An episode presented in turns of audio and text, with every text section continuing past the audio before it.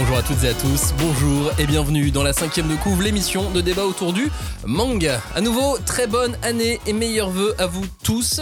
Cette seconde émission de l'année est le prolongement de la première, celle de la semaine dernière donc où nous, où nous vous avons dévoilé les mangas qui sont arrivés en tête euh, de nos tops. Et cette fois, bah, nous allons vous présenter une quinzaine de coups de cœur perso, des chouchous hein, de certains membres de l'équipe, avec certains qui se retrouveraient aussi en bas du top général. Vous allez voir ça dans quelques instants. D'ailleurs, on revient hein, à nouveau sur euh, les quatre premiers, les quatre mangas qui pour euh, tous sont des titres à lire absolument si vous ne les avez pas encore essayés. Il s'agit de Tsugai.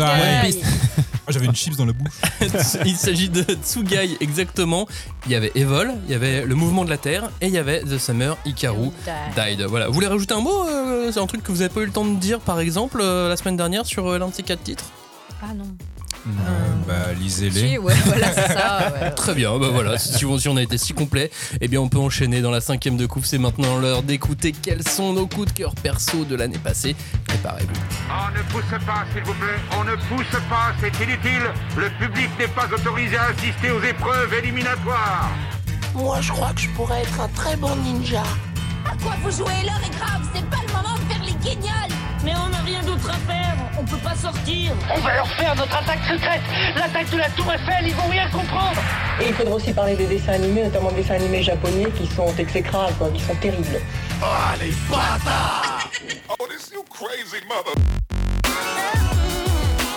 Vous êtes en train d'écouter la cinquième de couvre, le seul podcast où l'on peut découper, charcuter, dépecer et aimer les mangas de 2023. Bonjour à tous, autour de la table, nous avons donc Robin, Julie, Johnny. Comment ça va vas voir. Ça va. Ça va. Bien marre. Cagnard va nous rejoindre incessamment sous peu. Euh, Il est, il, est, il est dans les transports et il a du retard, mais il, il va arriver. Euh, si vous entendez Johnny parler la bouche pleine pendant cette émission, C'est du foie gras. c'est normal. Oui. On, on en profite pour enregistrer et euh, dîner en même temps. Concept qu'on n'avait pas encore trop trop fait. Enfin, on l'avait pas avoué, quoi. Ouais, oui, c'est ça. On, le- Oh, on- on bah là, je pense que jusque-là, c'est mais- vraiment assez inédit. Là, ouais, de cette manière-là, c'est assez, c'est assez inédit, mais clairement. c'est pas de notre faute parce qu'il n'y a pas de réduction de bruit là, donc euh, avec les micros. Donc en vrai, c'est pas de notre faute. Si vous entendez donc des bruits de papier, normalement, personne ne va parler la bouche pleine ou faire semblant ou faire exprès de manger dans les micros, n'est-ce pas, Johnny? Mais si vous entendez des bruits de papier ou Des voilà, miettes. bah, euh, vous êtes avec nous à table. Voilà, bon C'est appétit. ça. Bon vous, voyez, appétit. vous voyez le film Calmos avec Jean-Pierre Barry Ben voilà, c'est pareil. Si vous nous découvrez, sachez qu'on ne mange pas à toutes les émissions. Euh, je vous propose aussi d'ailleurs d'écouter plutôt l'émission précédente, hein, euh, avant celle-ci, si vous nous découvrez. Mais sinon, sachez que nous revenons chaque semaine avec une heure de podcast, parfois plus, rarement moins, pour parler de manga, essentiellement de manga, pas trop d'anime. hein.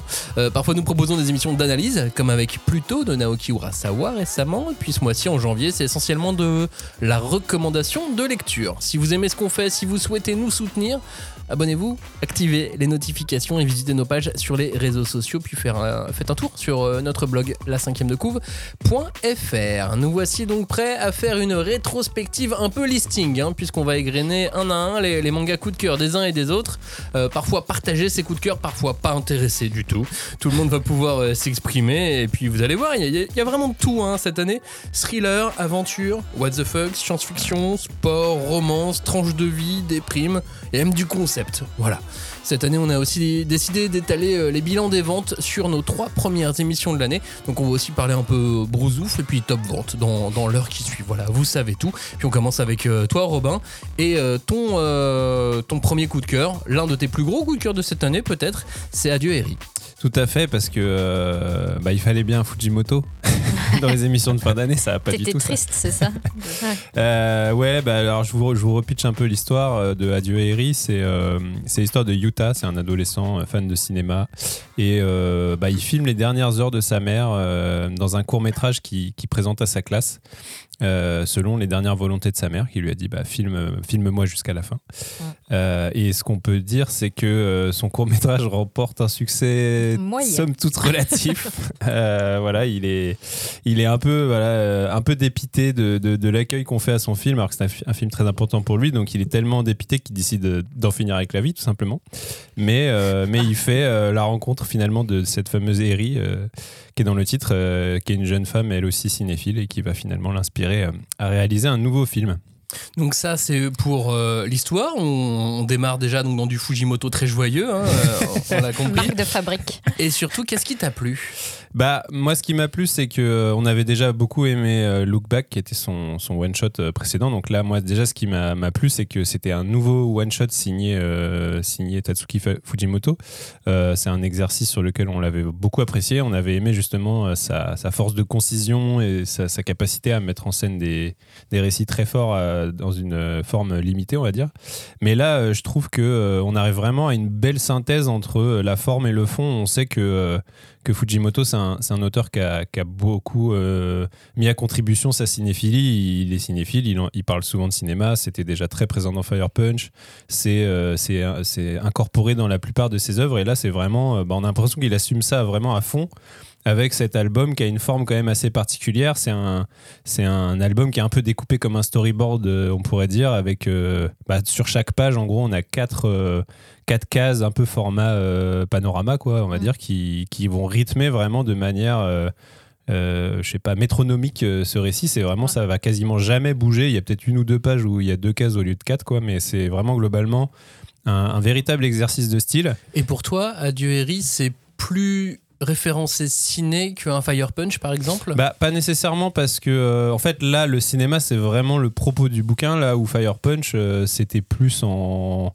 En, comment dire En arrière ouais en toile Ouais. de fond voilà exactement Euh, là c'est vraiment euh, un hommage frontal euh, à ça et puis surtout c'est vraiment le sujet du, du bouquin quoi c'est c'est un, c'est vraiment voilà euh, un film. Alors je sais que j'avais vu l'expression un court métrage dessiné. euh, et c'est vrai que c'est ça, ça s'y prête assez Ouais. bien parce qu'il y a ce côté récit court euh, avec le one shot et le côté vraiment euh, bah, découpage façon storyboard de film. Euh, mais je trouve qu'au-delà de l'exercice de style, parce que c'est clairement un exercice de style, je pense que Fujimoto il, il s'est un peu imposé ça aussi euh, Mhm. comme ça.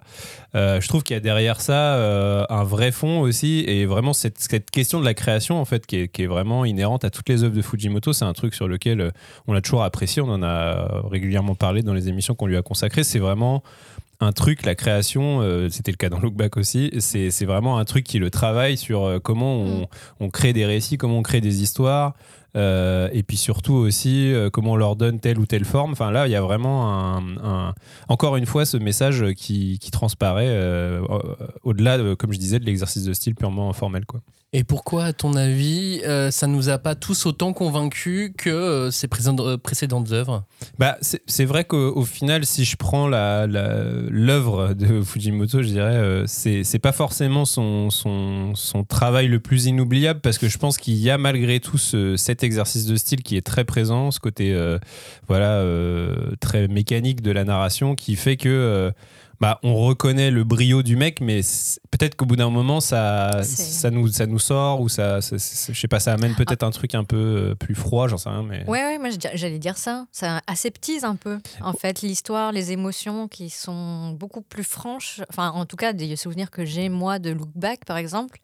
euh, là, je le, je le retrouve pas, tu vois, et, et c'est pour ça aussi. Non, mais je pense, euh, tu vois, genre, ça, c'est ouais. ce- ce- ce- cette forme-là, ce- cette narration en, en- plan qui se répète comme ça, il l'avait utilisé notamment dans Fire Punch, dans, un petit, dans, un, dans, dans certaines parties, Mm. notamment dans le camion, la scène du camion où euh, il y a les mecs qui meurent, qui réapparaissent et tout. Mm. Et ça marchait parce que c'était au milieu d'un récit qui bah, avait vraiment après euh, exploité la grammaire manga au sens large. Là, c'est vrai qu'il est limité par ça parce qu'il s'est imposé ce, ce- ce- cet exercice-là. Et je pense que c'est peut-être pour ça que le bouquin euh, peut, peut laisser certains lecteurs euh, sur le côté. Mais moi, ce que je trouve, euh, ce que je trouve quand même remarquable, c'est que malgré tout, même si c'est une œuvre peut-être un tout petit peu plus mineure dans son œuvre, euh, ça reste quand même d'une grande grande qualité, ça se lit avec une fluidité incroyable. Enfin, les personnages sont incarnés encore une fois sur juste le temps d'un one shot. Il impose des persos, il impose des situations.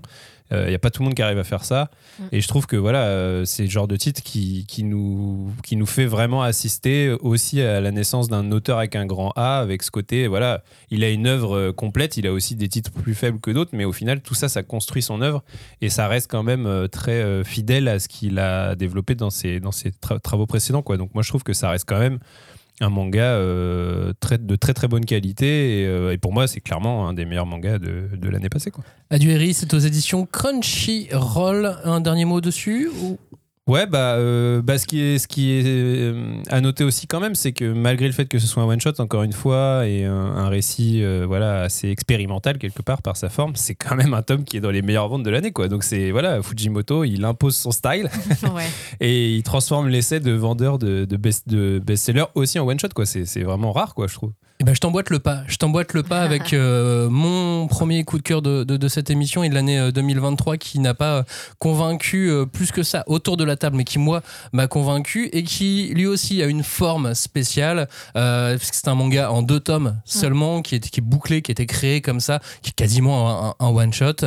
Euh, le péché originel de Takopi aux éditions euh, Pika. C'est l'histoire d'un petit extraterrestre originaire de la planète Happy. Il arrive sur Terre avec pour objectif de répandre le bonheur. Sauf que euh, sur Terre, bah, on rigole pas. Et la première personne qui se préoccupe de lui, c'est une euh, jeune fille de CM1 qui respire la tristesse et la dépression complète. Donc ta copie, il se challenge pour aider Shizuka à aller mieux.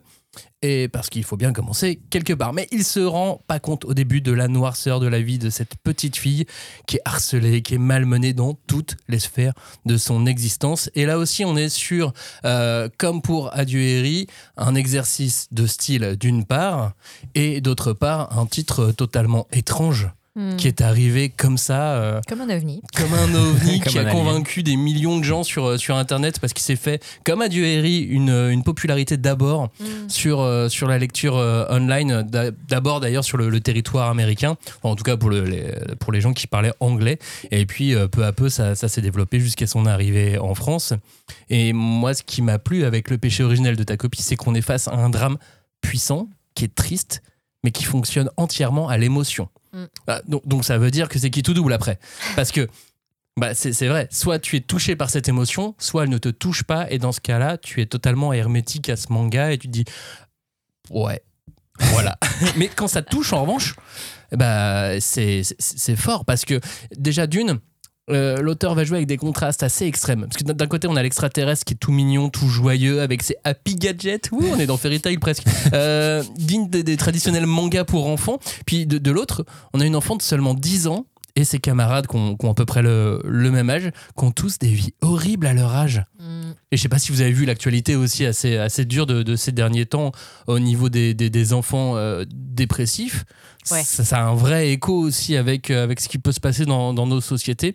Et le manga, je l'ai trouvé vraiment sans concession, je l'ai trouvé maîtrisé avec seulement deux tomes. On a vraiment le portrait de plusieurs personnages, de tous les personnages qui sont, euh, qui sont dans le manga.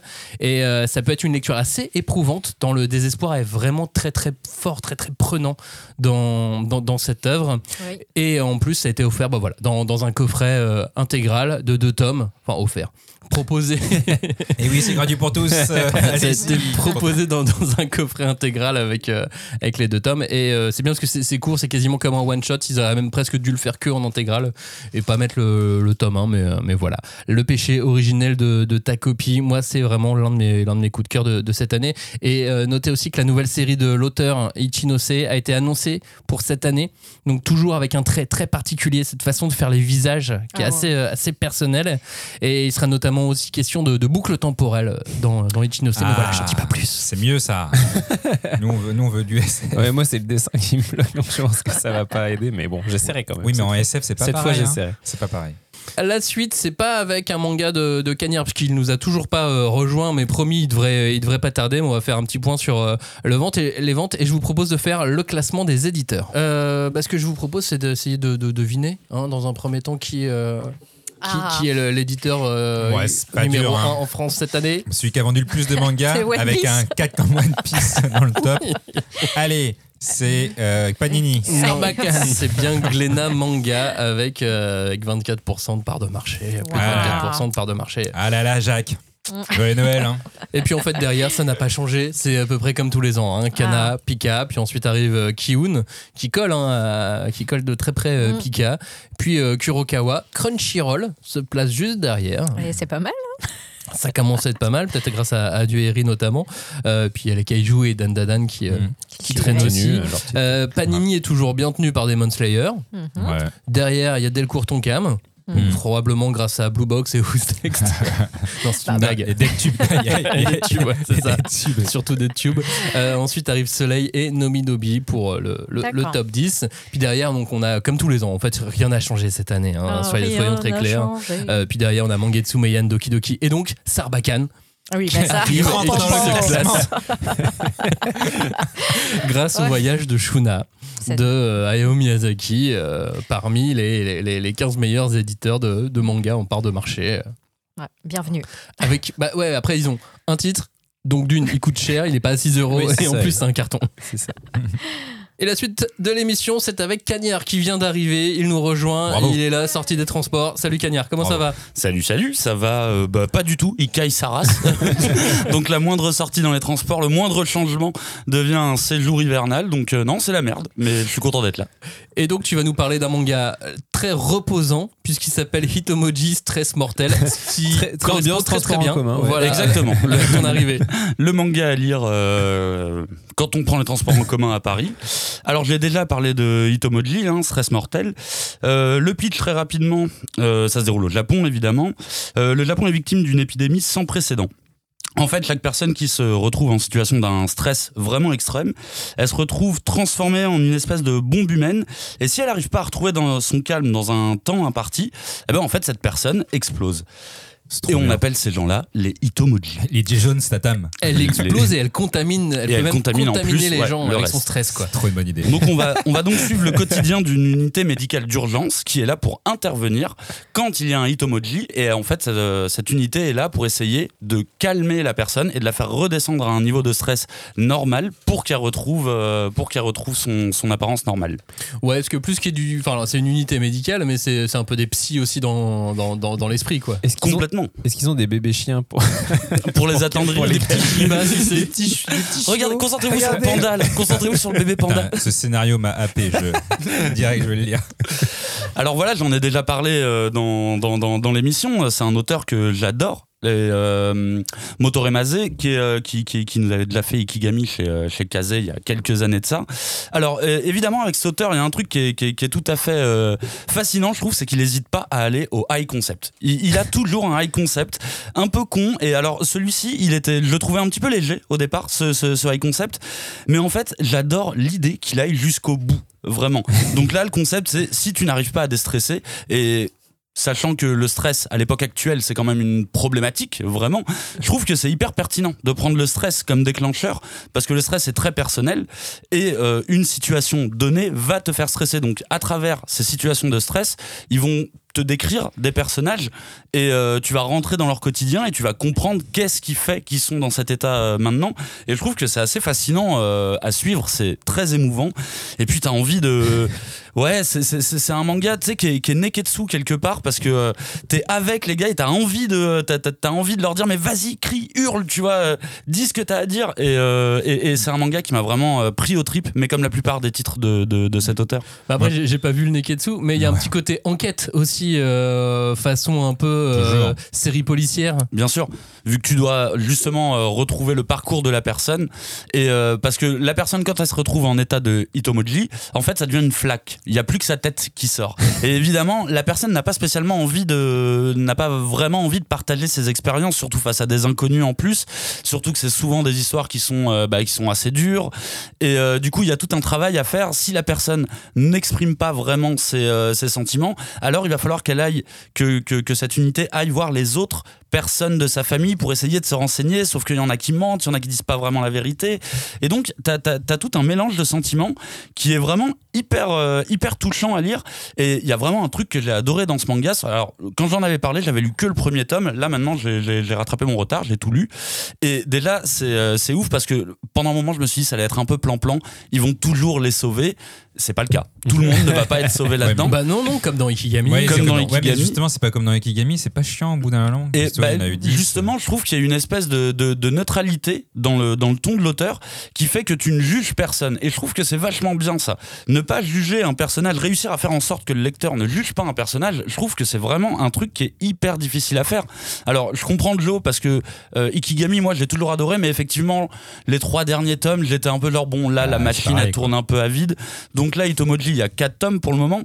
Euh, pour le moment, moi, je suis toujours autant, autant à fond. Après, oui, peut-être qu'il va un petit peu foirer sa, sa sortie, Bah. mais honnêtement, ça me dérange pas du tout. Bah en vrai, c'est un parti pris parce que ces gens qui stressent, ils ont qu'à les enfermer, ils meurent tout seuls et voilà, fin du manga. Enfin, Mais Bah, l'idée, c'est de les sauver, l'idée, sauver, quoi. c'est de les sauver. non mais ça c'est une mauvaise idée. C'est un autre manga là Ça, que t'es en train de, de, de pitcher.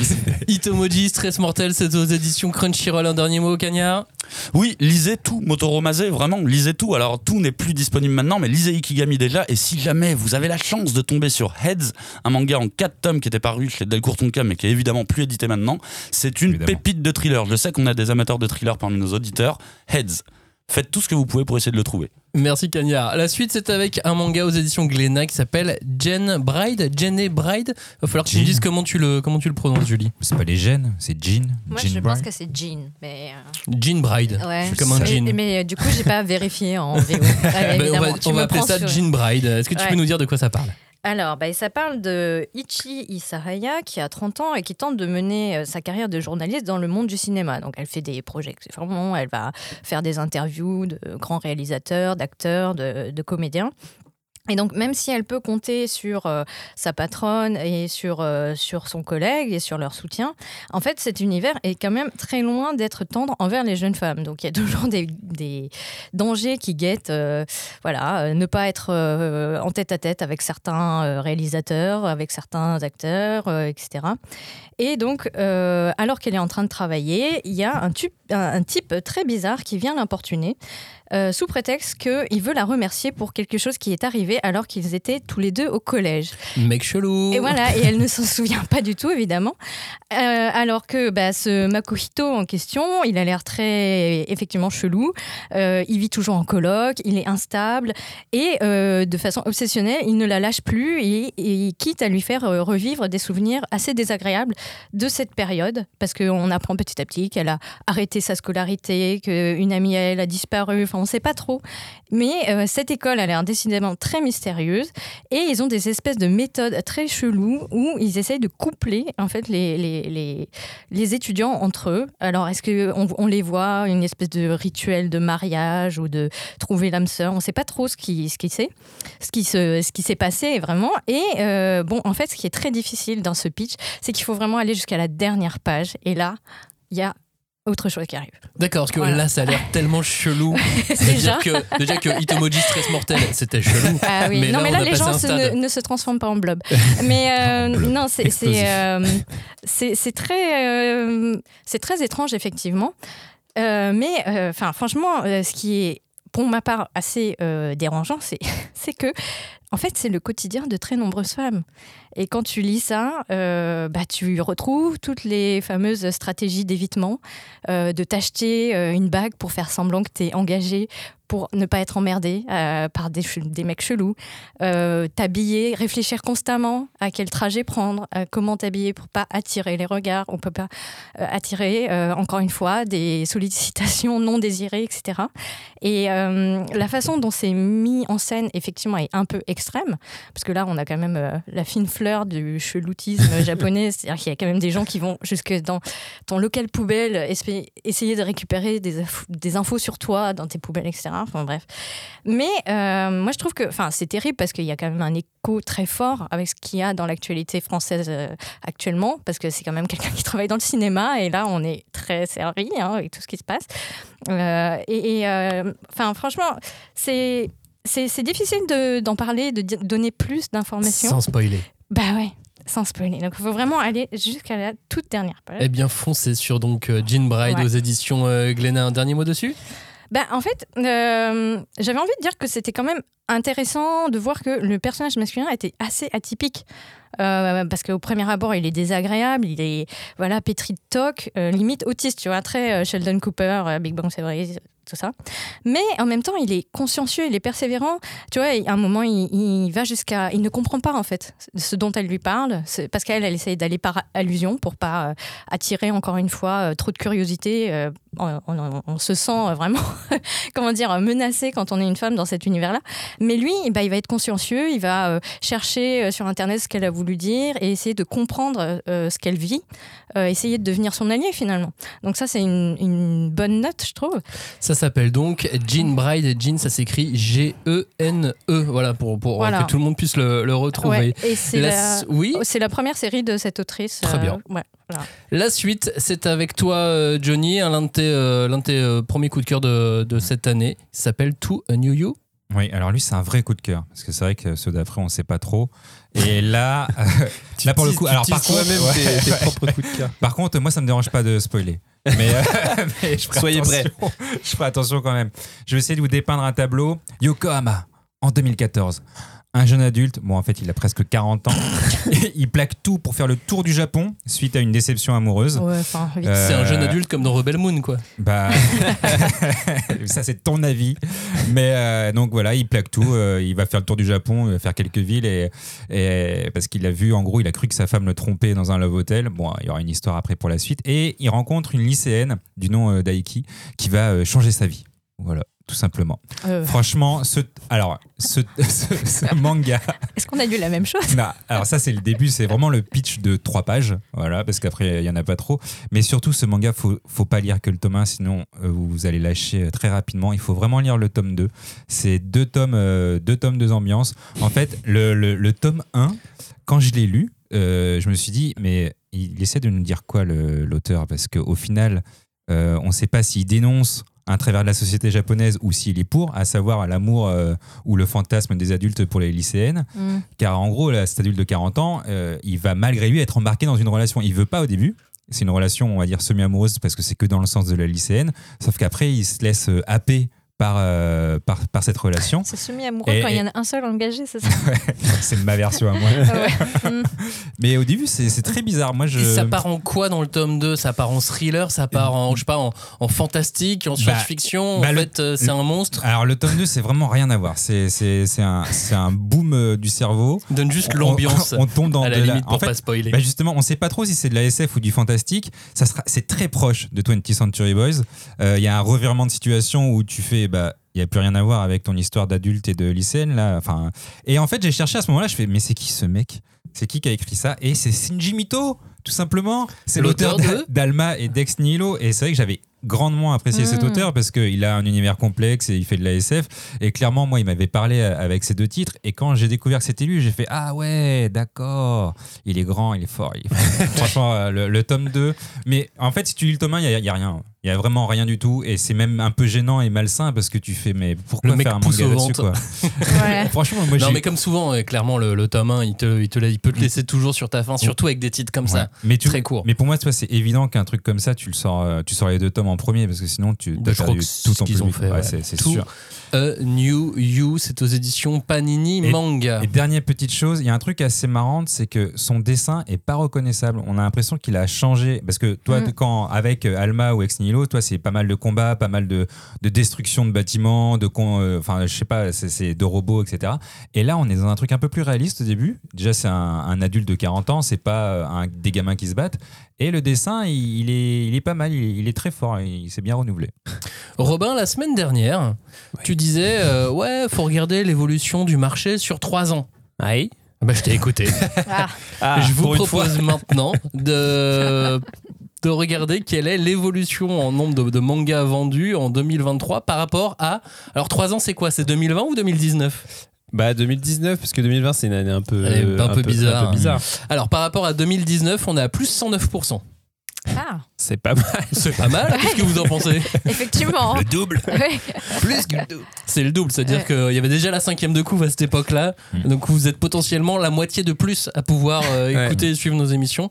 Par rapport à 2020, qui était l'année Covid, on est à plus 76%. Donc l'année 2020 était déjà une année euh, de dingo par rapport. Oui, à- mais ça, on le savait déjà. Ouais, Ouais. mais c'est- Mm. Et par rapport à 2021, on est à moins 15%. ah, voilà. Donc Ah. finalement, tu vois, on, on s'y retrouve, euh, on s'y retrouve peu à peu. Et puis euh, on arrive donc cette année, je vous le disais la semaine dernière, à moins 17 pour... non 18. On avait fait couper la poire Ouais. aux deux. C'est ça. 19. Avec euh, l'une des meilleures, l'un des meilleurs lancements de, de- de cette année. On en parlait aussi la semaine dernière. C'est Iraya Sumi Robin. Ouais, tout à fait. Euh, Irayasumi, moi, c'est un titre que j'ai beaucoup aimé. Je crois même que de mémoire, c'est le premier titre que j'ai lu de l'année, puisque je l'avais acheté en avant-première à- au Festival d'Angoulême. Euh, je vous fais le pitch. Je vais vous euh, relire ce que l'éditeur avait écrit parce que je le trouve bien leur pitch. voilà, je vais, je vais faire mon feignant. Euh, donc on suit Hiroto Ikuta qui a 29 ans, qui est un freeter, donc c'est un terme pour désigner les, employés à temps partiel. Il a reçu en héritage une petite maison de plein pied que lui a léguée une vieille dame avec qui il s'était lié d'amitié. Et avec Natsumi, sa jeune cousine tout juste arrivée à Tokyo pour poursuivre ses études d'art, il entame, sous le même toit, une vie à la fois paisible et mouvementée. Ouais. Euh, bah, Qu'est-ce qui t'a touché dans ce titre Son Bah- âge, son âge, 29 ans. oui, non, pas du tout. C'est non, en fait, ça m'a beaucoup plu. C'est le, le, le- le feeling. C'est très doux. C'est une histoire très douce. Euh, même au niveau du trait, je trouve qu'il y a quelque chose de vraiment très, euh, ouais, voilà, très doux. J'arrive pas trop à utiliser d'autres euh, adjectifs. Et surtout, ce qui m'a plu, c'est que il y a pas vraiment de dramaturgie en fait. C'est vraiment, on va suivre la vie de ces personnages. On va les suivre évoluer, avoir leurs relations amicales. Ah, il y a un petit, petit début de love interest et tout, des choses comme ça. Mais c'est vraiment, voilà, c'est très euh, par petites touches et ça va jamais vraiment bousculer le quotidien des, des personnages principaux. C'est vraiment leur vie, leur quotidien, leurs interactions. Et, c'est marrant parce que euh, à la base, euh, moi, les mangas tranches de vie, c'est pas forcément un truc vers lequel je vais euh, naturellement.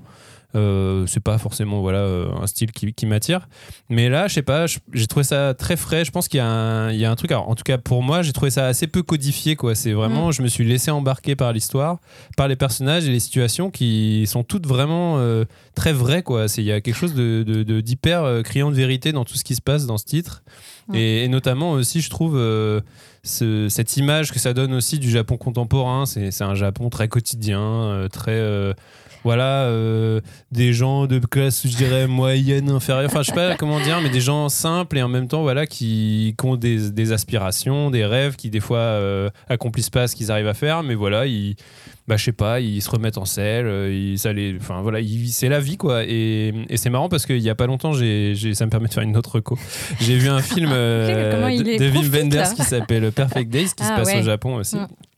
Où on suit un, un, un- un mec qui est euh, nettoyeur de toilettes publiques euh, à Tokyo. Et, euh, et c'est pareil en fait il y a ce truc enfin c'est pas du tout la même histoire mais je veux dire c'est- il y a ce truc de on suit ce mec sa vie il se lève le matin il est content il fait beau euh, il va faire son travail il, fait, il le fait consciencieusement. Des fois il lui arrive des petits trucs euh, qui peuvent être plus ou moins dramatiques plus ou moins voilà ça a plus ou moins bousculé son quotidien mais mais globalement le film s'attarde sur ce mec et sa vie quoi. Et là je trouve que bah, dans Hirayasumi il y a aussi cette vibe très très euh, voilà euh, un feeling très smooth quoi qui m'a bien plu Ouais, mais en même temps, moi, je trouve que tu dis, il n'y a pas de dramaturgie, mais moi, je- à chaque fois, je tournais une page et puis je me disais, Ah, il est fort quand même. Parce qu'il te fait quand même euh, ressentir des émotions et avec un trait simple, avec des situations simples euh, qu'on peut croiser, quoi. de- ouais mais, mais ce, que- ce que- ce que je veux dire bousculer son ouais, quotidien de façon complètement inattendue. Mais évidemment, ça va pas être l'explosion. Mais il y a un truc où on se dit, quelque part, tu l'attends parce que tu dis, c'est ce qui doit se passer dans ces histoires-là. Et il te fauche juste avant. Et tu dis, punaise, il est fort. Ouais, Enfin, mais en fait, c'est ça, ce, que, ce que je me dis, c'est qu'il n'y a pas ce côté euh, artificiel des Mm. éléments perturbateurs qui vont arriver. Tout arrive un peu comme ça, de manière très fluide, très naturelle. Mm. Et même dans, dans la narration, tu vois, en fait, c'est. Y a pas, euh, c'est pas cadré en fait. C'est de, temps en temps, il va y avoir de la voix off, il va y avoir le narrateur Oui, qui va te dire vrai. un truc, et puis de temps en temps pas. Enfin, c'est vraiment voilà, tu te laisses vraiment euh, complètement porter par une espèce de mouvement assez, euh, assez délicat. Et, et puis je trouve que voilà, euh, c'est, bah, c'est la nouvelle série de Keigo Shinzo qui, qui avait publié avant chez. bah, c'est- ça devient un peu un auteur un peu phare du Lézard Noir, qui est un, un éditeur qui est assez spécialisé dans le, le manga d'auteur, un Mm. peu euh, pas élitiste, mais bon bref, voilà, le manga un peu cher. Tu euh, et je trouve que tu vois, bah, euh, un de ces autres gros auteurs euh, au Lézard Noir, c'est Mochizuki. Et Mm. il- avec Shisakobe ou Tokyo Kaido, il y a un peu aussi ce truc de. C'est des récits qu'on pourrait, qu'on pourrait qualifier de tranches de vie, mais avec toujours quand même un côté beaucoup plus dark, beaucoup plus Mhm. euh, cynique ou ironique. Enfin, je sais pas comment dire, mais là, je trouve que dans, dans cette série, il y a vraiment ce- cette même euh, démarche d'auteur de parler voilà de la vie du quotidien du Japon d'aujourd'hui mais mais avec un côté beaucoup plus lumineux et je sais pas je trouve ça m'a moi ça m'a Oui. fait du bien aussi Hirayasumi, c'est aux éditions Lézard Noir. Un dernier mot? Oui, bah juste pour le titre, pour un peu euh, éclairer nos lecteurs, qui, qui- nos auditeurs qui savent pas euh, forcément ce que ça veut dire, c'est un jeu de mots euh, entre le mot Hiraya qui veut dire maison de plein pied, donc c'est important de le dire dans le résumé, euh, Yasumi qui veut dire se reposer et Sumi qui veut dire habiter. Donc voilà, c'est un peu. Wow, très- La suite, c'est avec toi, Julie, Oui. le manga Two-Faced Tamon. Oui, alors ben, je vais vous pitcher rapidement parce que je pense en avoir déjà parlé pas mal de fois. Mais donc, Utage est une jeune fille de 16 ans, elle est lycéenne, et surtout, c'est une fan absolue de Tamon Fukuhara, donc le chanteur star du groupe de boys band Face. Et surprise, avec son, son petit job, elle devient son employée de maison. Et alors là, elle tombe, euh, elle tombe euh, des nues, je vais dire, euh, parce qu'elle découvre la vraie nature de son chouchou, qui est tellement à l'opposé de ce qu'il montre sur scène, où il est toujours le gars wild, super sexy, machin. Et là, elle voit un mec, mais complètement différent, complètement replié sur lui-même, complètement cafardeux, et donc elle le renomme instantanément Fuku Cafard. Donc ça vous donne une idée un petit peu du niveau de cette rom-com qui est complètement déjantée, qui a un rythme, qui a des quiproquos, qui... Mais enfin, c'est- euh, entraînant comme ça peut être, euh, comme un, un, morceau de musique de, de boys band peut l'être, en fait. Enfin, pour moi, je l'ai vu comme ça au bout d'un moment, parce qu'il y, a aussi- il y a aussi tout ce décorum des communautés de fans hardcore.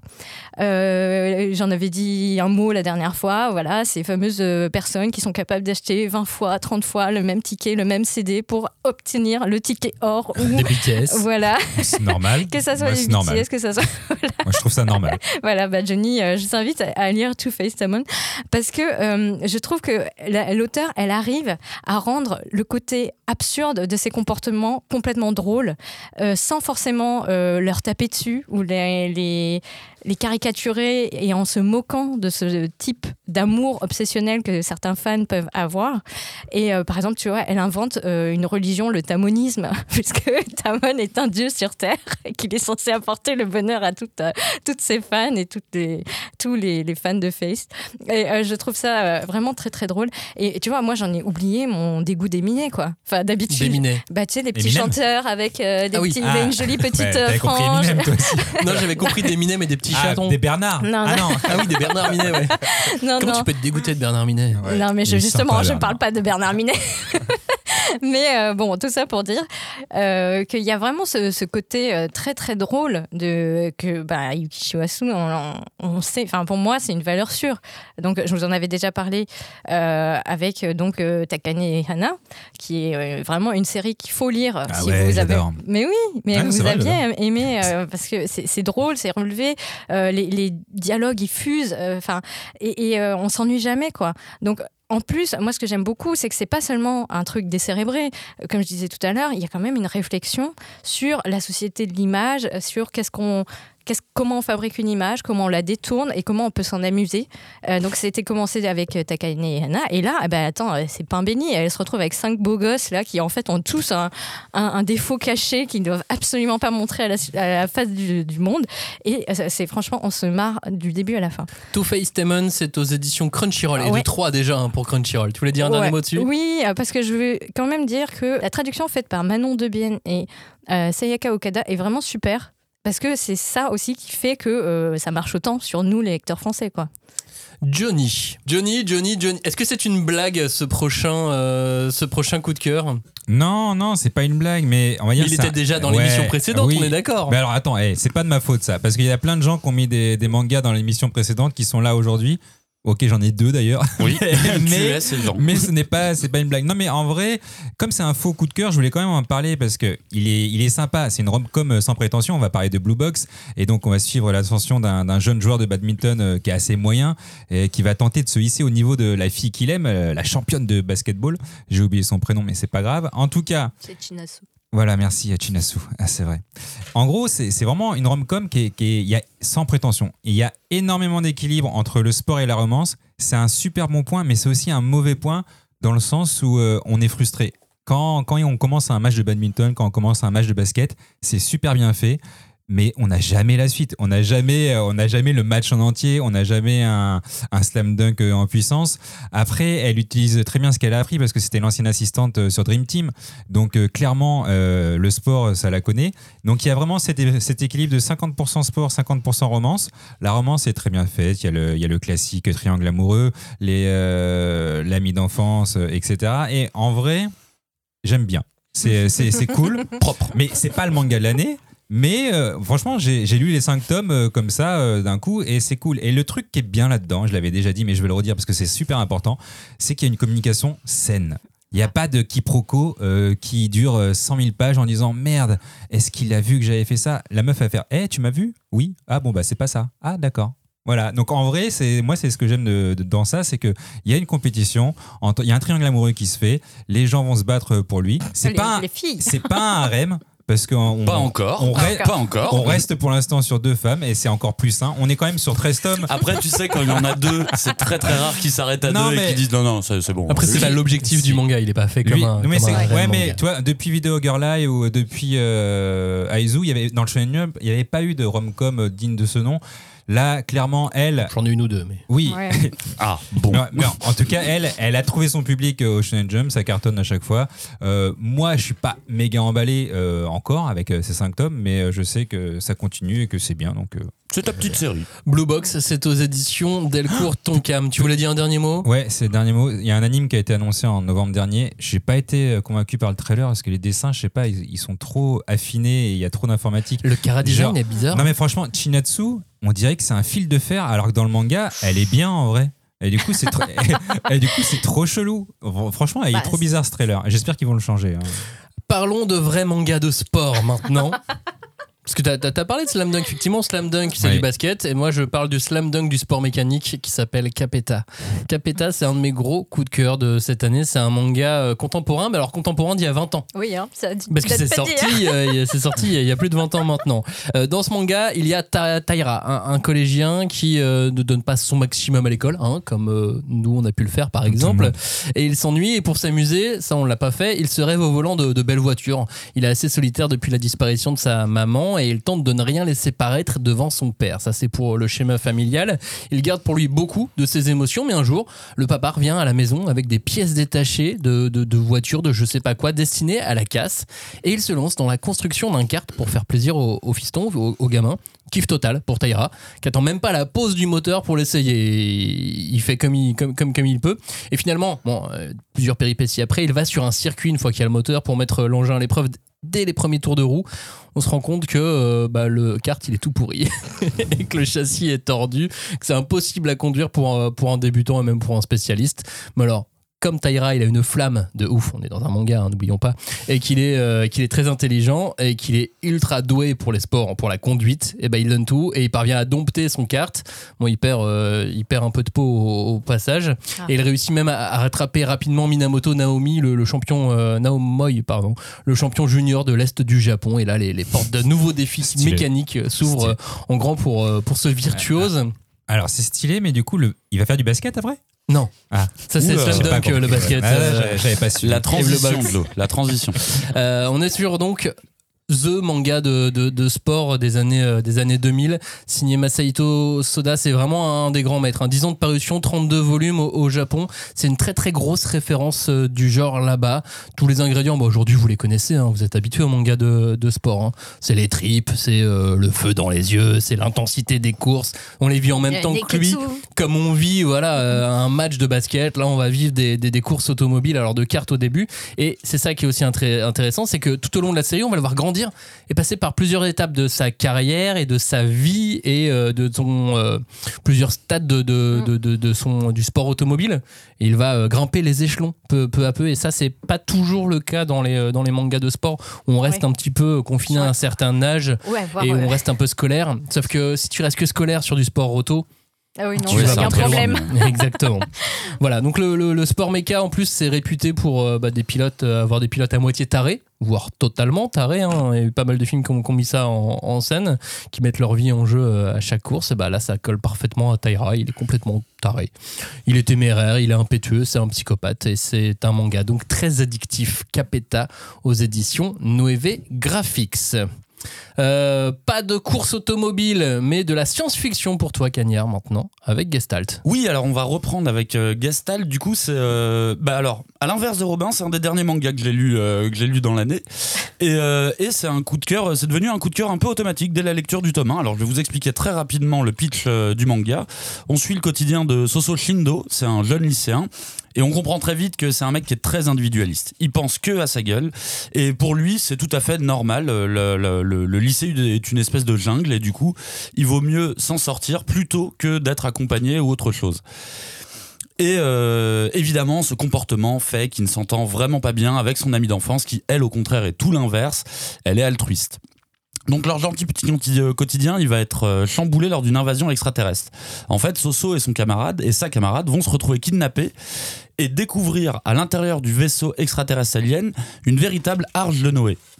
On leur explique que l'humanité est vouée à disparaître. En fait, on va rebooter l'humanité, très clairement.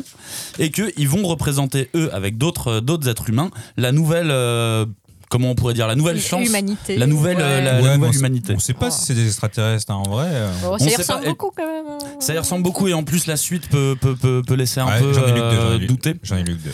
Euh, et du coup, voilà, on part sur un manga. euh, un peu con, je vous avoue que quand j'ai vu euh, l'Arche de Noé, j'étais là, hmm, pas sûr de.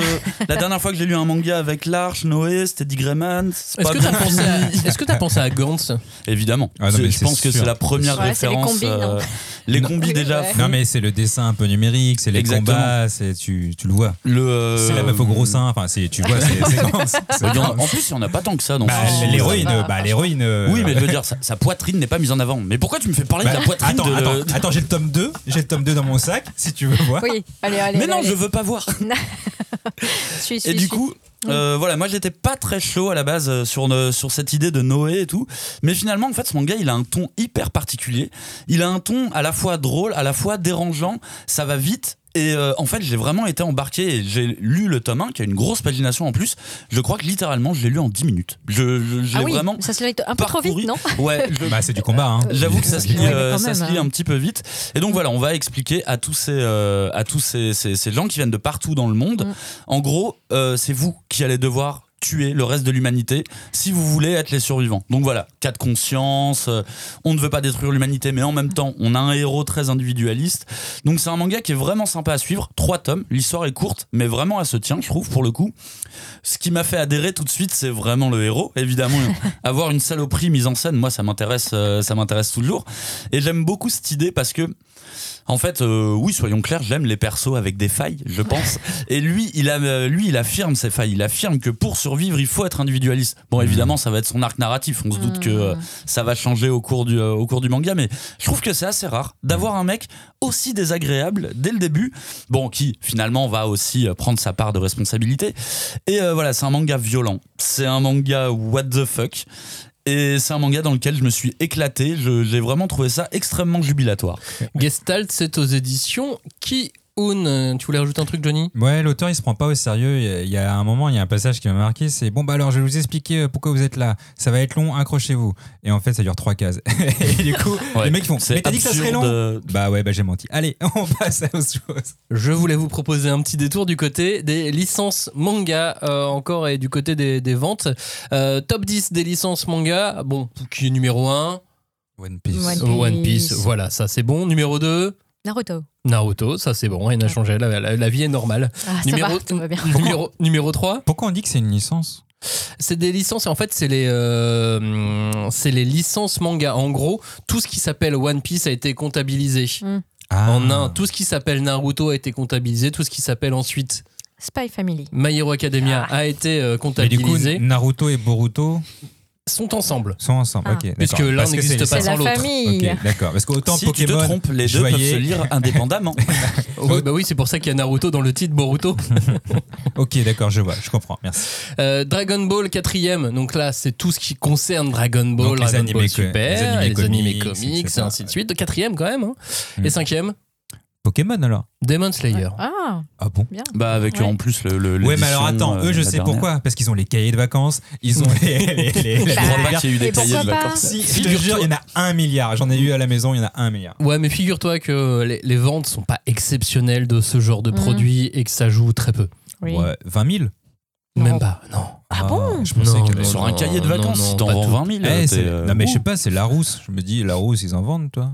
Ouais, mais non, Vas-y, mais c'est pas aussi. en plus, pas je suis même haut. sûr que les parents de base ne voudraient pas acheter un cahier d'activité Demon Slayer. Un cahier d'activité, ça doit être chiant. Donc ils vont prendre un bon truc classique. euh, Sixième Spy Family, tu Ouais. l'as cité. Septième Ah, euh, blablabla, tu me prends Bah, de Pokémon. court. Pokémon, Ouais. toujours pas. Ah. Oh. Un indice, Pokémon n'est pas dans le top 10. Oh non Euh, Jujutsu Ah, Kaisen. ah oui, quand même. Ah, Huitième, l'auteur est décédé.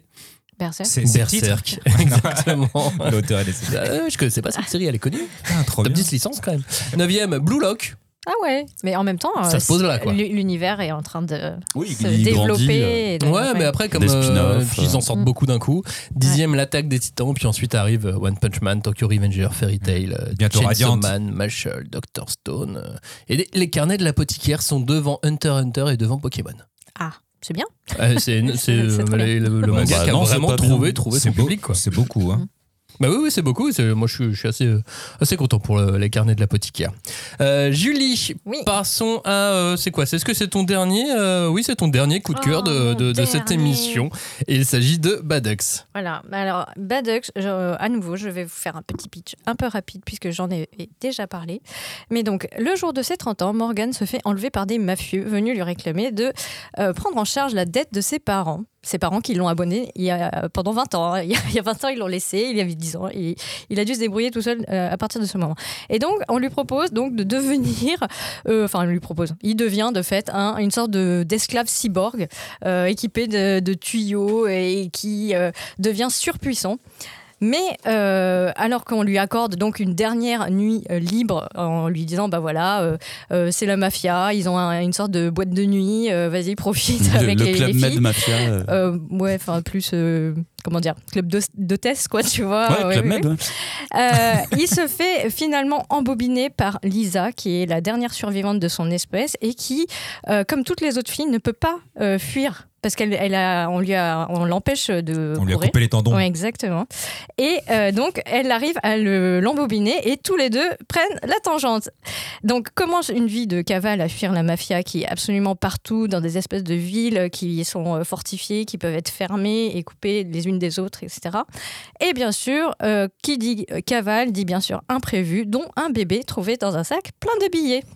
Voilà, voilà, voilà. Donc, euh, bah, c'est c'est assez euh, difficile de pitcher, je pense, finalement. Vous avez tu- beaucoup d'informations. Quand tu dis dernière de son espèce, tu veux dire qu'il y a, il y a des humains et d'autres Euh, espèces Oui, voilà. En fait, il y a, il y a différents euh, ouais, d- espèces de- d'êtres vivants. Et euh, il n'y a pas que des humains dans cet univers-là. Et donc, elle, elle est une sorte de- d'elfe. euh, avec une longévité beaucoup plus développée que les humains. Et la question, c'est depuis quand est-elle là?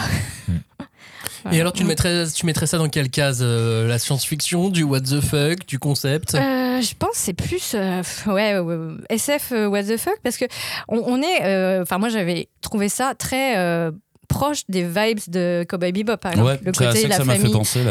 euh, recomposé avec les bah évidemment ils font des coups qui foirent euh, ils sont le toujours côté un sur la peu paille Désert aride américain. euh, euh, ouais, ou même bah, ils sont condamnés à vivre euh, sous le radar, donc euh, soit perdus dans la nature, soit en train de, hmm. de vivre que la nuit. Enfin, c'est très, c'est très, euh, c'est la vie de la loose quoi.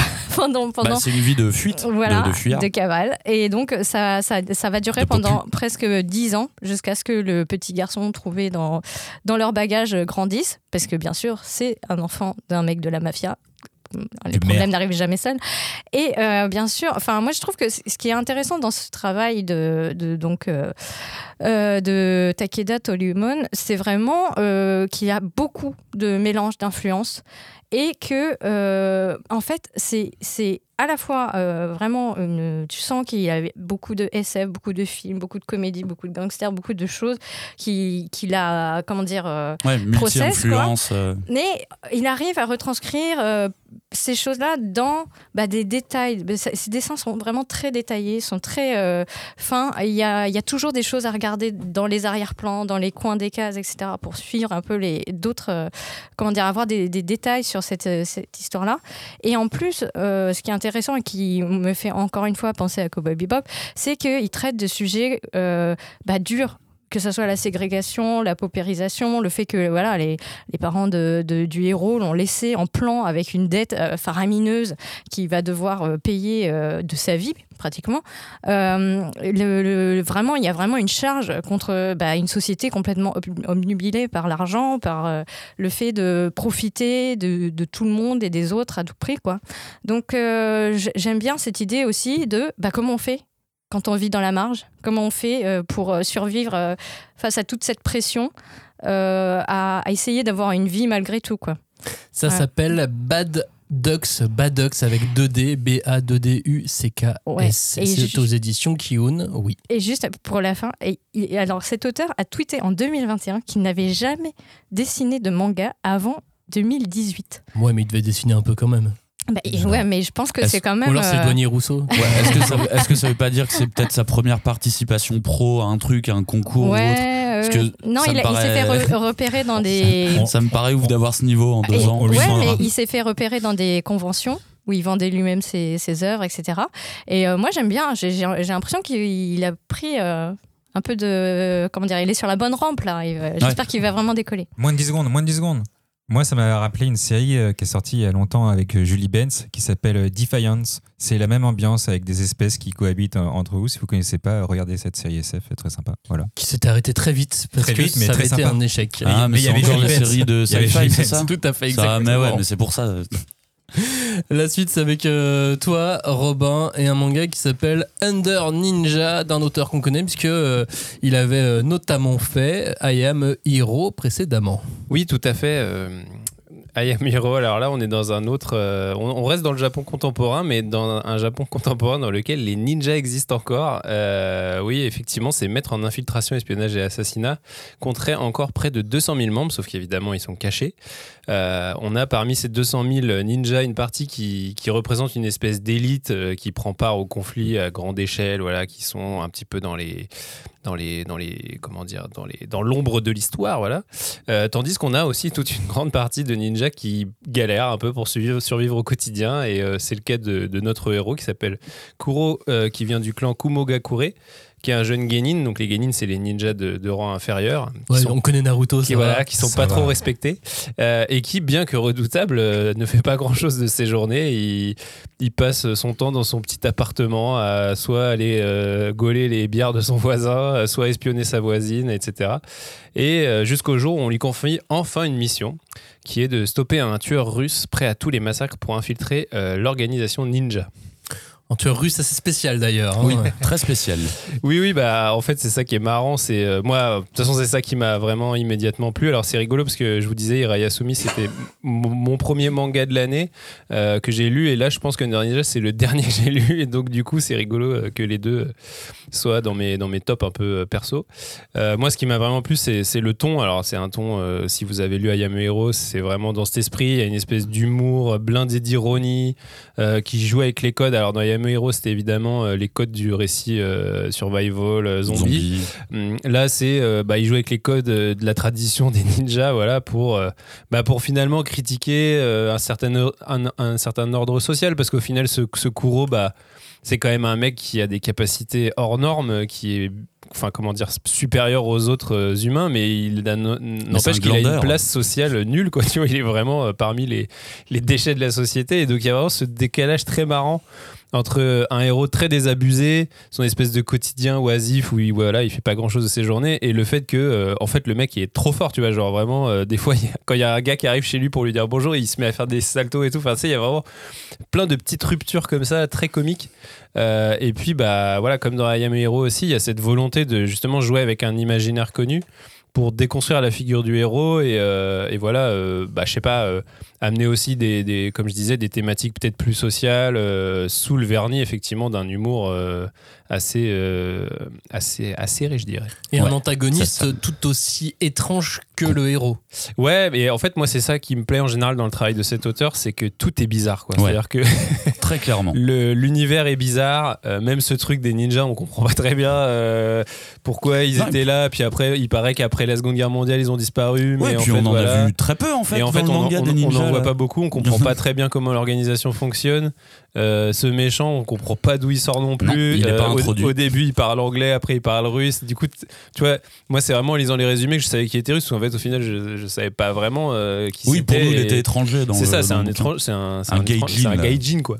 Et euh, et il y a vraiment voilà toute une toute une ambiance très bizarre et qui est, euh, je dirais, appuyée aussi par le dessin de l'auteur parce que c'est c'est un auteur qui a un dessin quand même, je dis, qualifié de ultra réaliste. Enfin, Oui. genre dans les décors, c'est quasiment du photoréalisme et tout.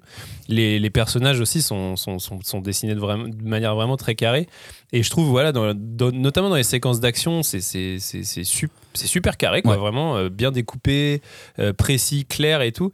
Mais sauf que c'est comme c'est au service d'un récit complètement what the, what the fuck, ça renforce encore plus ce décalage du fait que le héros, tu dois faire des espèces de pirouettes de ouf pour quoi pour en fait rien, tu, voilà, pour, tu- euh, pour rien. choper un moustique. Et du euh, coup, c'est- ouais, ça. Et, c'est, moi, vraiment, c'est ça qui me, qui me plaît. C'est quand. euh, tu sais, ça me fait un peu penser au film de Edgar Wright. C'est ce truc de prendre au sérieux un genre et vraiment le, le- le Ouais, tordre complètement pour que ça devienne vraiment comique, quoi. Et là, je trouve que lui, il arrive vraiment à, à réussir ça en manga et c'est assez rare aussi à lire, je trouve. Il y, a- il y a un autre truc avec ce manga, c'est pour moi c'est vraiment du c'est du frère Cohen. On est dans No Country for Old Men avec une dose d'humour en plus, mais je, je sens vraiment une ambiance à la Fargo, à la tout est bizarre, mais en même temps c'est drôle.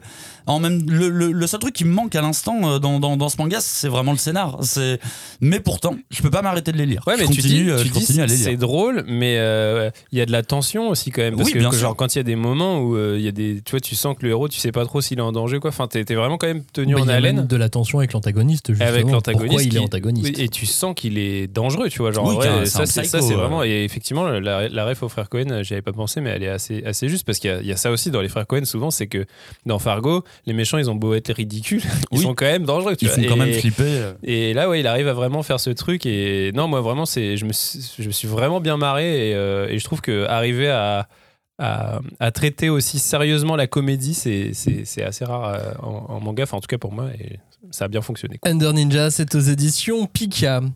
Dans les ventes de cette année de 2023, à votre avis, dans les 100 mangas les plus vendus, combien il y a de séries différentes? Euh, 15. 27.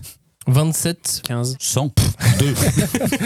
Ah, Il y a 5 One Piece déjà, c'est pas Donc possible. personne n'a raison. Personne 10, n'a raison. 13. Euh, non, il y en a 16. Ah bah 16. j'étais presque. Tu n'étais pas très loin. Il y a 32 fois One Piece donc. Un tiers. Il y a 15 fois Demon Slayer. Bah, un quart.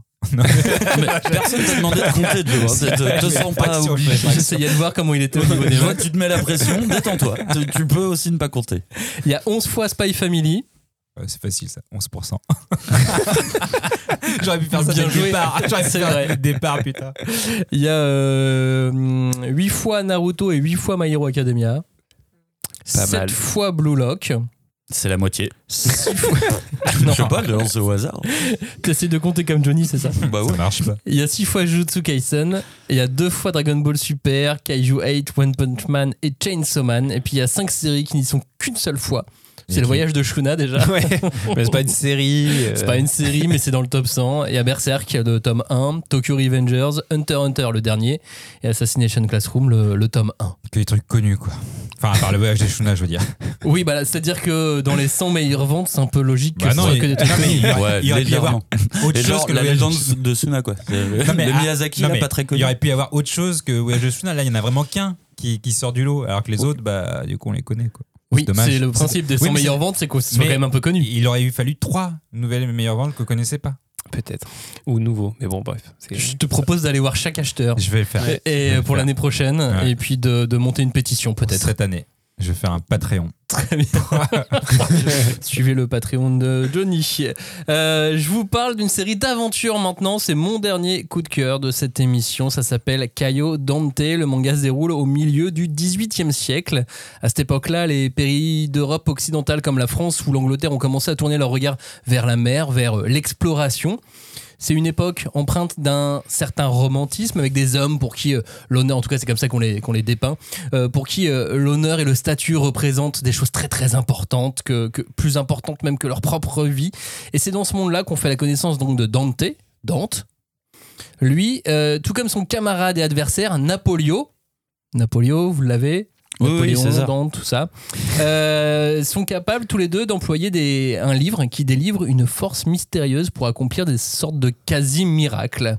Euh, mais chacune des utilisations de cette puissance a un prix qu'ils vont payer de leur chair, un œil, un bras, une mèche de cheveux. On ne sait pas trop hein, ce qu'il faudra payer. Euh, mais par exemple, Dante, il va exploiter euh, son pouvoir pour détruire un immense iceberg en, en un clin d'œil, comme ça, en claquant des doigts presque. Et Napoléon, lui, il va s'en servir pour concevoir un bateau qui marche. Ah, qui marche. Qui marche avec, des des, jambes. pattes, avec des Avec jambes. des Ah oui, jambes, qui va sur la exactement. terre, quoi. Ok. Euh, c'est donc c'est fou. C'est complètement plein d'aventures. Leur but, c'est évidemment de retrouver un artefact encore plus inestimable que euh, ce dont ils se servent, déjà afin de sauver une jeune fille à laquelle l'un et l'autre sont très très liés. C'est 13 tomes d'aventure. Que de l'aventure. On commence euh, le premier tome par euh, le pôle Nord et on termine euh, le premier tome en Méditerranée. Voilà, on se balade. On cherche des trésors, on affronte la nature. Tout ça, ça a un goût, un goût d'antan, un goût de Jules Verne un petit peu Benjamin mais Gates. en version manga de Benjamin Gates. Pire référence. Ouais, je suis pas sûr. Je dois, Avec, je dois avoir pire si tu me laisses réfléchir. euh, avec au dessin, euh, non pas, de, non pas de, de Nicolas Cage, mais Ryoji Minagawa, qui a changé de technique, qui se modernise, mais qui garde quand même un trait très années 80, années 90, mais version informatique. Oui, Euh, c'est pas non plus rétro complètement dans le train. Non, dans non, le pas du tout. Euh, Minagawa, pour resituer, c'était l'auteur de, enfin, c'est l'auteur de Arms, un manga qui a fortement inspiré Isayama sur euh, l'attaque des Titans. C'est aussi lui qui avait dessiné Peacemaker ou euh, Striker, autrement appelé Spriggan. Oui, oui, Spriggan Mm. euh, pour le coup. Et euh, donc voilà, ce qui m'a plu, c'est que bah, c'est bien ce côté chasse au trésor avec des héros fantasques, des héros intrépides. C'est pas du tout réel. C'est des Indiana Jones en puissance avec des pouvoirs. Voilà, je peux pas le vendre au. Bah, c'est Benjamin Gates. Il a Mais pas non. de pouvoir, Nicolas, il a pas Non, de pouvoir. Le manga lui date de 2015 et sachez que Spriggan, donc dessiné par euh, Minagawa, va ressortir en France. Donc Ah, Striker, vous l'avez enfin. connu. À l'époque, c'était aux éditions Glénat, c'est sorti dans les années 90. Et euh, c'était pas sorti en entier, on a eu deux ou trois tomes à l'époque seulement. Et donc voilà, ça revient en édition deluxe chez Panini Manga en juin prochain. Et ça, c'est une super bonne nouvelle. Mm. Moi, j'avais adoré Arms. J'ai euh, j'ai tout acheté. Quand il est passé à la grande librairie la dernière fois. C'est vrai que c'est un des rares mangas mais- qui est passé à la grande Oui, librairie. on le mangaka là, de la taille des titans, et il est passé à la grande librairie euh, sur la 5 et je me suis dit merde, il va parler de Arms, mais tout le monde va je- jeter dessus. Et du coup, j'ai tout de suite acheté la série en entier. et après, j'ai pas regardé euh, eBay, mais je pense qu'il y en a plus. Ah, tu penses que tu peux la revendre très très ah cher non, non, moi je, je Après, garde. elle, est- elle est en, elle est en arrêt de com depuis un moment, cette série. Ah oui, depuis très longtemps, très longtemps. ouais. Donc ils doivent déjà être collector, les tomes. Oui, plus ou moins. Bon, ça dépend. hein. Toi, je l'ai au final, j'ai acheté moitié prix et ça se revend pas plus cher. Bon bah voilà, vous pouvez trouver Arms facilement, mais vous pouvez aussi trouver encore plus facilement.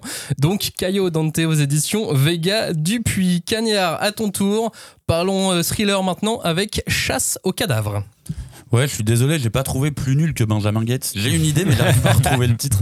Donc à la place, je vais plutôt vous parler de Chasse aux cadavres, euh, qui est un titre euh, euh, qui a été édité chez Saka. Alors pour résumer, c'est un groupe d'adolescents, de jeunes adolescents, qui se retrouvent durant un été pour mener une sorte d'enquête. Sauf qu'eux, ils voient ça un petit peu comme l'activité de, leur été. En fait, ils veulent retrouver une de leurs amies d'enfance qui a disparu il y a deux ans de ça. Alors, ce qui commence de manière un peu très mignonne, vu que c'est des, des enfants qui veulent mener une enquête, on va dire, en fait, eh ben, il, s'avère qu'en fait, ils s'approchent très vite de la réalité, de ce qui s'est passé vraiment pour cette, euh, pour cette camarade. Et du coup, il y a plein de gens qui n'aimeraient pas que ce secret refasse surface. Et euh, du coup, voilà, on va suivre, euh, on va suivre cette enquête. Ce qui m'a plu dans, dans, dans, dans, dans ce titre, c'est que vraiment, je le vois comme une espèce d'héritier de, de, Monster. Je- J'en parlerai beaucoup plus pour l'ambiance que pour le sujet. Mais il y a vraiment tout un truc du Japon, un peu la campagne, très mystérieux. Euh, Il y a quelque chose qui tourne pas rond. On met en, on met en scène des enfants, donc là, tu as un côté un petit peu plus euh, 20th Century Boys. Je, je le vois vraiment comme, un, comme une sorte d'héritier de, de, de, de Urasawa. Et euh, il y, a, y a vraiment ce côté, euh, ce côté très, euh, très original, je trouve, pour un thriller, d'avoir, de mettre en scène des enfants qui sont aussi positifs, qui sont aussi joyeux, parce que eux, ils avancent dans leur enquête, donc ils sont de plus en plus enthousiastes. Ouais, ils partent à l'aventure comme dans Benjamin Gates, quoi. Comme dans les Goonies, plutôt. Et euh, du coup, c'est, euh, c'est, c'est- je trouve que cette ambivalence de ton, parce que de ce côté-là, on a les enfants, c'est joyeux et tout, et de l'autre côté, eh ben, on a le potentiel meurtrier, pour le moment, on ne sait pas encore, qui commence à se rapprocher d'eux de plus en plus, et pour le coup, là, tu la sens, la tension, tu sens que c'est, dangereux. Et je trouve que cette idée de, de, de ces deux mondes qui vont finir par se croiser, et c'est ça qui va créer euh, tout l'intérêt du titre, eh ben, je trouve que ça donne un ton hyper différent, hyper particulier à ce qu'on peut avec euh, avec ce que j'ai l'habitude de lire en, en- en thriller euh, en tout cas. C'est genre euh, comme une obscure clarté, tu vois. Il y a quelque chose comme ça de euh, c'est joyeux mais en même temps t'as envie de leur dire n'y allez pas les gosses parce que je sens que ça va pas très bien se passer pour la suite, tu vois. Un peu comme, euh, c'est quoi, Dragon Head, quand les gamins sont dans le tunnel euh, Ouais, Oui, ouais, ouais, oui. c'est Dragonhead. Dans le train. Dans cet esprit, non, pas du tout dans cet esprit-là. Euh, alors non non non euh, non, parce que c'est ça, noir, commence, ça euh, commence Dark Direct, là c'est ouais. quand même assez, euh, Ouais, ouais, c'est assez sombre, lumineux, je dirais, le, le début du chasse. J'adore, euh, j'adore Dragonhead, mais là justement, on est sur un truc un peu plus, euh, un peu plus joyeux, un peu plus euh, yeah, allons à l'aventure. Mm. Wow, vous allez vous faire buter. Vous êtes des enfants, je vous rappelle. Mais moi, ce que j'aimais bien aussi, c'est que le- l'enquête en elle-même des gamins, elle est vraiment cool. quoi. Enfin, tu sais, Ouais. il y a vraiment un truc d'énigme, enfin, où tu les vois, euh, comment dire, euh, euh, évoluer dans leur enquête, dans leur découverte. Tu sais, il y a tout le truc avec les, les, les tours de, électriques, là, et tu sais, ils calculent pour savoir retrouver la source du truc. Enfin, il y a vraiment tout un truc très, euh, assez ludique dans l'enquête. Oui, qui pas toujours le complètement. cas dans des polars. Dans des polars, des fois, l'enquête, elle est un peu mise euh, Ouais, de côté le- pour. tu veux dire l'indice qu'on trouve. Ouais, euh, voilà. Et là, je trouve que c'est assez haletant dans l'enquête même. Et, euh, et euh, du coup, c'est lié aussi au côté, je pense, enthousiaste des gamins qui, Ouais, qui communiquent ce truc. C'est chouette aussi. Chasse aux cadavres aux éditions Saka Casterman. Euh, Il est encore question d'enfants qui vont mourir avec euh, ton dernier coup de cœur, euh, Joe. Manga dont on a lui Déjà aussi parlé. la semaine dernière. Mais moi, c'est. Who's Next. Mm. Mais, euh, mais oui, mais après, il y a des vieux hein, aussi qui meurent, hein, parce qu'en vrai, il n'y a pas, y a pas que, des, euh, que des gamins. Je veux dire la même chose que Robin, euh, qu'il a dit avec Under Ninja, c'est très centré sur l'humour et euh, il aime, l'auteur aime tordre un peu les sujets sérieux, là en l'occurrence le survie, la survie, en humour déjanté et très ironique par rapport à l'humain. Alors, je vais reprendre aussi un, un Discord, un message Discord qui disait justement qu'il avait été surpris. Euh, par la réponse de Cagnard qui euh, trouvait le scénario euh, assez sympa alors qu'en J'ai vrai dit mystérieux. Ouais. J'ai pas dit sympa, j'ai Alors- dit mystérieux. alors qu'en vrai, c'est vraiment axé sur l'humour. J'ai même écrit, je sais plus, à 23h ou à minuit à Cagnard en disant Hey, t'as lu le tome 3, c'est vraiment n'importe quoi. C'est what the fuck. Le mec, il fait du foutage de gueule envers les survival games post-apocalyptiques ou, ou tout ce que tu veux.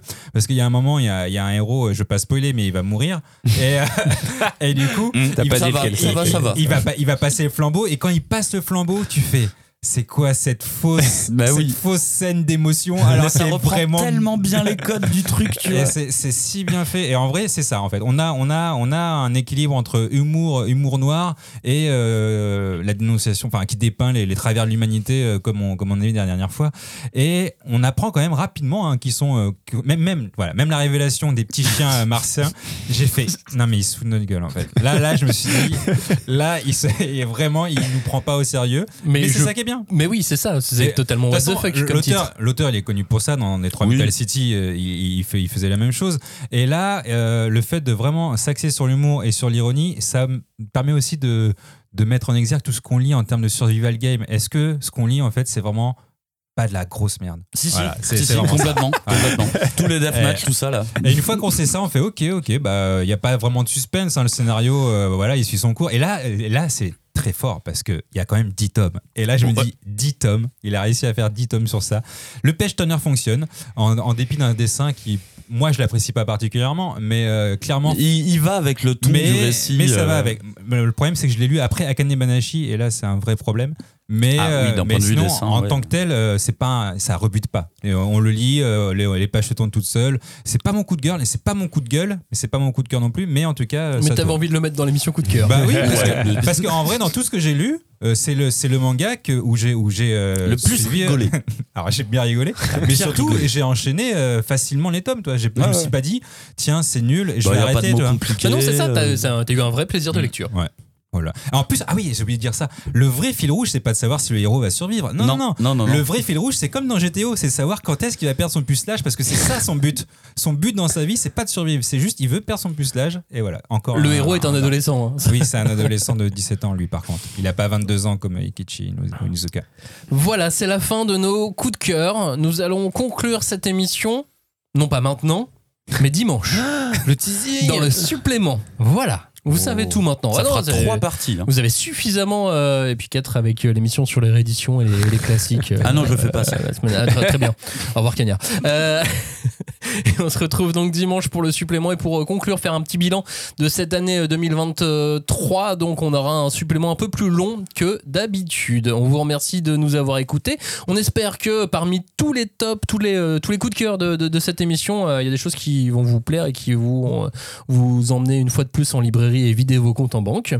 Et euh, non, mais sinon, vous pouvez vous les, vous les prêter. Organisez-vous entre auditeurs. Mais non, mais volez-les les mangas, c'est bon Non, là. c'est pas bien. Il y en a plein qui se vendent. Allez, il y a des, il y a volez-les. des passes bon. culture, des chèques cadeaux, euh, allez-y. Des chèques cadeaux, oui, de, de ta boîte. T'as toujours des cartes cadeaux en fin d'année. moi, j'en ai évidemment. Merci de nous avoir écoutés. À la semaine, à dimanche pour euh, le bilan 2023. Et puis à la semaine prochaine pour parler de réédition et de classique. Ciao, salut. Salut. Ciao Salut les chips.